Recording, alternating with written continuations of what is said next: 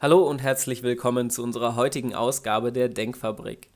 Mein Name ist Nils Westerfeld und ich freue mich, gemeinsam mit Ihnen und unseren beiden heutigen Gästen das Thema nachhaltiger Produktgestaltung zu beleuchten. Ich spreche hierzu mit Stefan Altscher von der Effizienzagentur NRW. Er ist dort als Projektkoordinator für das Thema Circular Economy verantwortlich. Die Effizienzagentur ist mittlerweile seit mehr als 20 Jahren im Auftrag des nordrhein-westfälischen Umweltministeriums tätig und bietet als neutraler Fachpartner ein umfangreiches Leistungsangebot rund um das Thema Ressourceneffizienz an. Stefan Altscher ist darüber hinaus auch Lehrbeauftragter im Studiengang Energie- und Umwelttechnik an der Hochschule Ruhr-West. Dort vermittelt er Studierenden die Grundlagen des Circular Economy Managements. Mein zweiter Gast ist der Industriedesigner Christoph Tochtrop. Er ist nicht nur ausgebildeter Tischler und Absolvent an der Folkwang Universität, sondern er ist gleichzeitig unser heutiger Experte für die Frage, was ein nachhaltiges Produkt überhaupt ausmacht und wieso diese ökologischen Anforderungen mit einer stärkeren Orientierung an den Nutzerinnen und Nutzern Hand in Hand geht.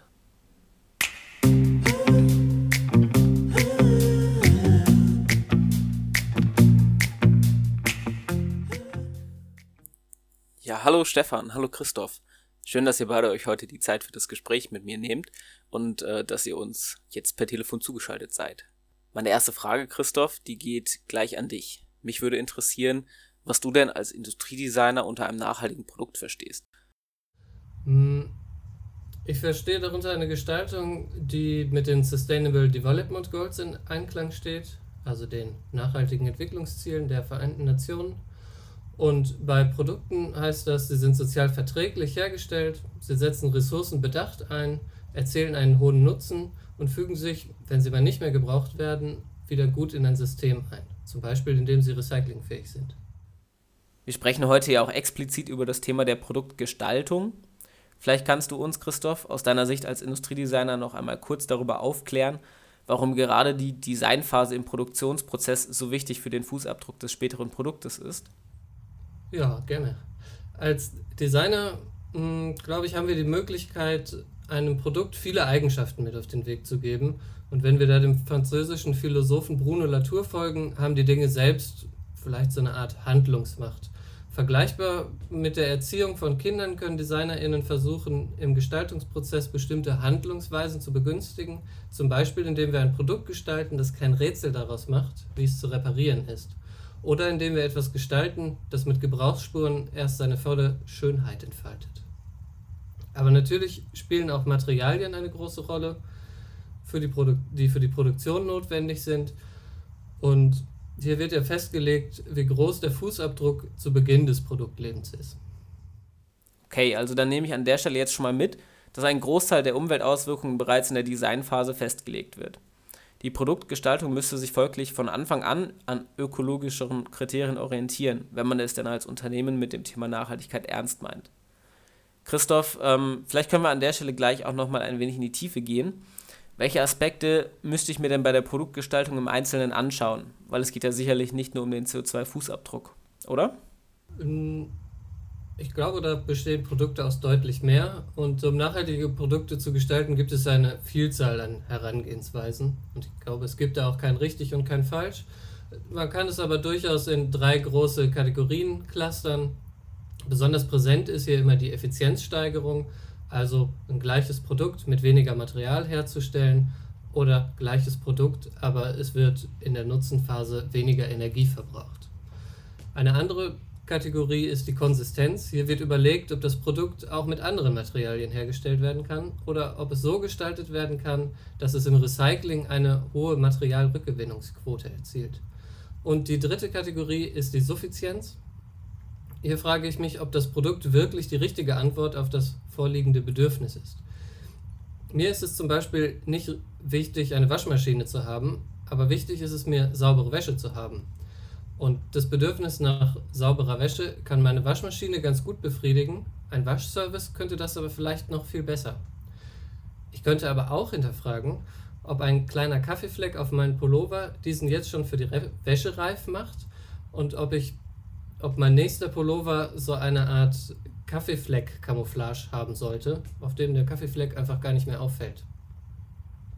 Und ich glaube, für ein ernsthaft nachhaltiges Design müssen Effizienz, Konsistenz und Suffizienz gut zusammenspielen.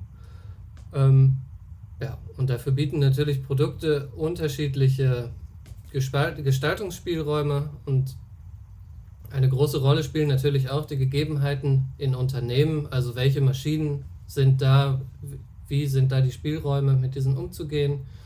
Und ich glaube, dass Designerhin hier wichtige Expertinnen sind, um neue Wege aufzuzeigen und diese im Dialog zu überlegen und dazu überlegen, welche Wege im Einzelfall realistisch erscheinen. Also wenn ich dich jetzt richtig verstanden habe, Christoph, dann gibt es wirklich keine Standardlösung, also keinen One-Size-Fits-All-Ansatz, der sich x-beliebig von einem Unternehmen auf das andere übertragen lässt. Es geht also immer wieder darum, die verschiedenen Anforderungen gegeneinander abzuwägen und dann auch zielgerichtet Entscheidungen für sich selber zu treffen. Wäre ich jetzt Unternehmer, dann müsste ich mir erstmal die Frage stellen, okay, also wie fange ich denn jetzt mit dem Ganzen an? Weil das, was du gerade geschildert hast, das klingt für mich erstmal nach einer ziemlich großen Herausforderung, diese verschiedenen Anforderungen und Kriterien gegeneinander abzuwägen. Stefan, vielleicht kannst du uns und unseren Zuhörern ähm, ja ein Stück weit von deinen Erfahrungen aus der Beratungspraxis berichten, wie so ein Prozess normalerweise überhaupt abläuft. Also Im Großen und Ganzen geht es am Anfang erstmal darum, sich, ähm, sich frei von Befindlichkeiten zu machen, zu versuchen, erstmal offen in den Gedanken zu sein und verschiedenste Partner und Partnerinnen mit an den Tisch zu setzen, die äh, verschiedenste Expertise mit reinbekommen. Es ist immer sinnvoll, ähm, nach Alternativen zu schauen, also in einem Designprozess, sage ich mal, der fünf, sechsstufig ist, zu überlegen, was gibt es denn überhaupt, was macht vielleicht Marktteilnehmer, ähm, wie sieht eine Analyse aus, also dass man da etwas, etwas ähm, Analyse betreibt und dann in die Exploration geht, also das heißt mit beispielsweise im Betrieb mit, den, mit Einkaufsleitung, Produktionsleitung, Vertriebsleitung, aber vielleicht noch einen Kunden und den Zulieferer in einen Brainstorming-Prozess mit reinbringt, wo man auch mal Ideen äh, ähm, ähm, durcharbeitet. Da gibt es verschiedene Tools und Ansätze, wo wir da auch gerne mit unterstützen können. Das sind so die ersten Ansätze, sage ich mal, wo man sich in dem Team zusammensetzt. Gerade im Sinne der nachhaltigen Produktgestaltung ist es ganz gut und das sehen wir auch in der betrieblichen Praxis. Da bilden sich in den Betrieben Tasks, Taskforce, also ähm, Gruppen, Arbeitsgruppen, die sich zusammensetzen und sich dem Thema, ähm, ähm, sage ich mal, intrinsisch motiviert zuwenden wollen und da halt Ideen kreieren und solche Ideen dann in die Realität umzusetzen, auch in die Realwirtschaft umzusetzen. Da können wir natürlich gerade in NRW ganz gut helfen, aber auch darüber hinaus gibt es viele Institutionen und ähm, Möglichkeiten, da Unterstützung zu bekommen ähm, von, von NGOs, von anderen Organisationen, die sich dem Thema sehr stark ähm, widmen. Zu nennen ist da vielleicht die Ellen MacArthur Foundation aus England, die gerade im Bereich Circular Design einen riesigen Mehrwert leistet und ganz viel ähm, gute Arbeit davor leistet. Genau.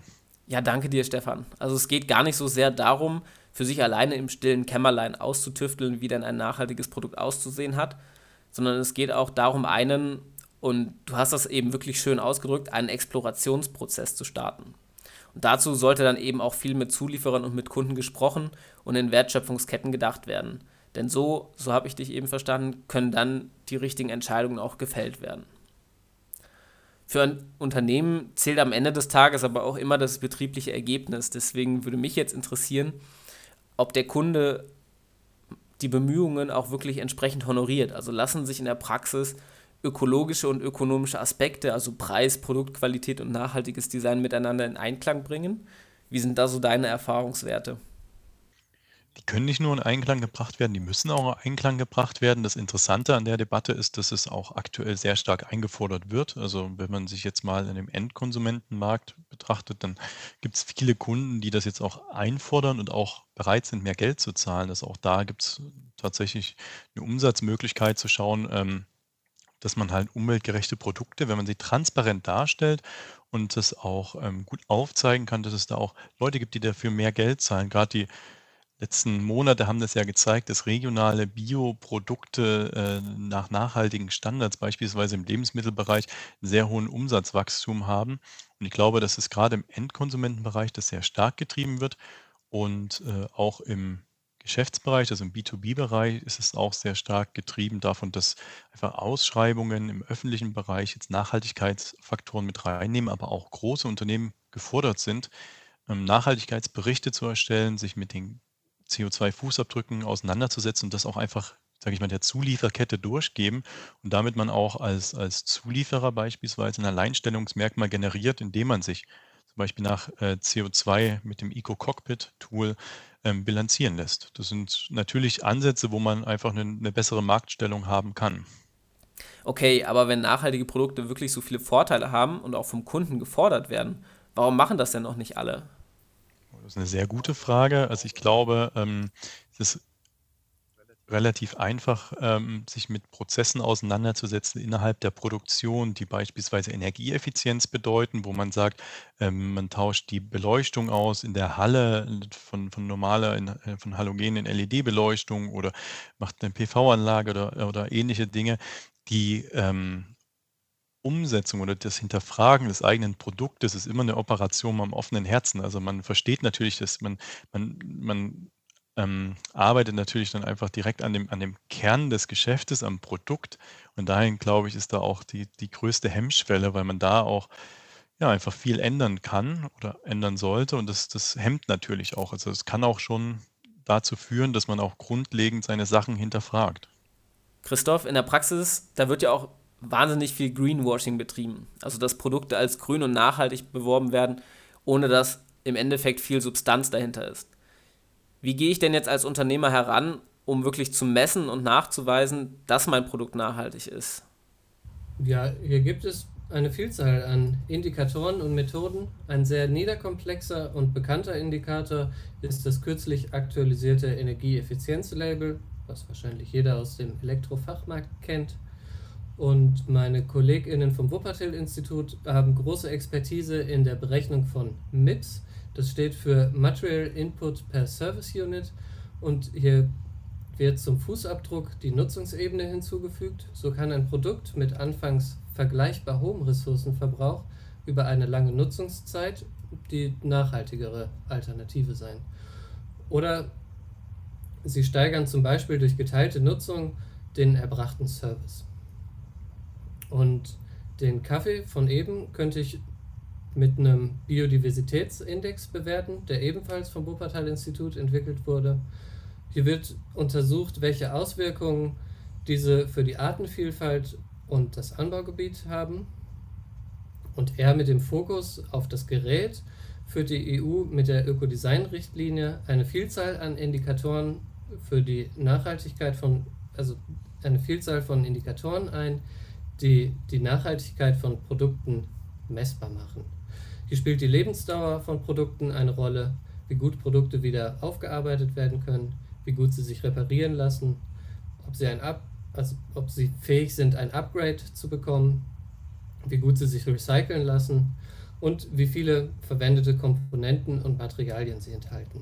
Dazu spielt noch eine Rolle, wie viele kritische Rohstoffe benötigt werden und wie die Informationen zum Beispiel zur Reparatur bereitgestellt werden. Und das klingt zuerst einmal ein bisschen erschlagend. Die Mechanismen dahinter zu verstehen, ist aber gar nicht so sonderlich kompliziert. Und das ist wahrscheinlich etwas nerdy, aber ich habe beim Lesen der Norm durchaus, das habe ich durchaus als anregend empfunden. Und sich mit solchen Indikatoren auseinanderzusetzen, wird sicherlich auch außerhalb von Kreativprozessen wichtiger, um die eigene Produktentwicklung für kommende Anforderungen vorzubereiten.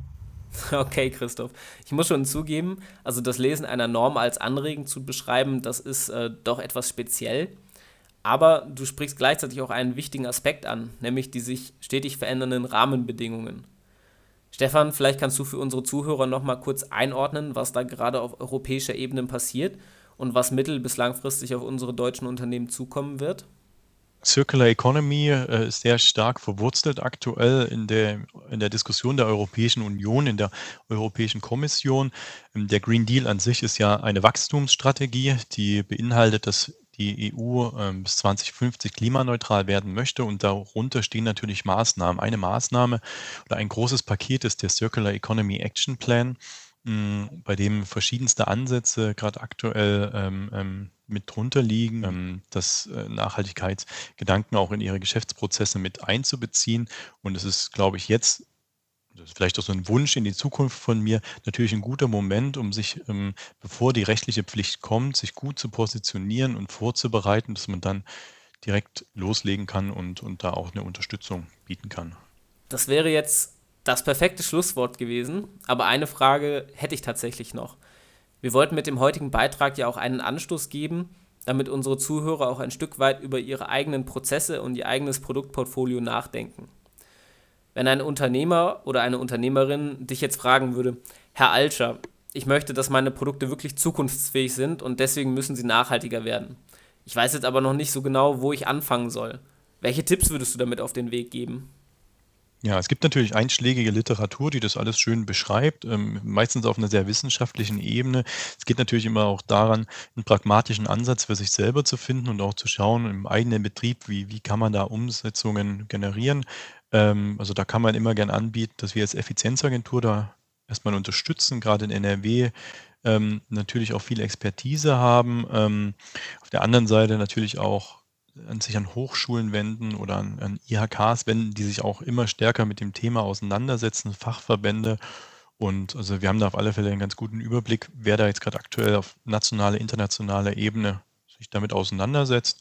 Ähm, kann ich gern anbieten, einfach direkt in Kontakt zu treten und dann schauen wir einfach, wo das individuell passt. Ja, Stefan, danke dir für das Angebot. Ich werde selbstverständlich deine Kontaktdaten und auch die vom Christoph noch einmal in den Show Notes aufnehmen für den Fall, dass unsere Zuhörerinnen und Zuhörer noch einmal auf euch zugehen wollen. Ich finde es toll, dass ihr beide euch heute die Zeit genommen habt. Deswegen ganz herzlichen Dank an euch beide, dass wir an euren Gedanken teilhaben konnten. Ich habe auf alle Fälle noch einiges gelernt und ich bin mir sicher, dass auch unsere Zuhörerinnen und Zuhörer den einen oder auch den anderen Denkanstoß noch mitnehmen konnten. Jetzt zum Schluss bleibt mir dann auch nichts weiter übrig, als euch und Ihnen alles Gute zu wünschen. Bleiben Sie gesund und hören Sie auch beim nächsten Mal wieder rein. Bis zum nächsten Mal.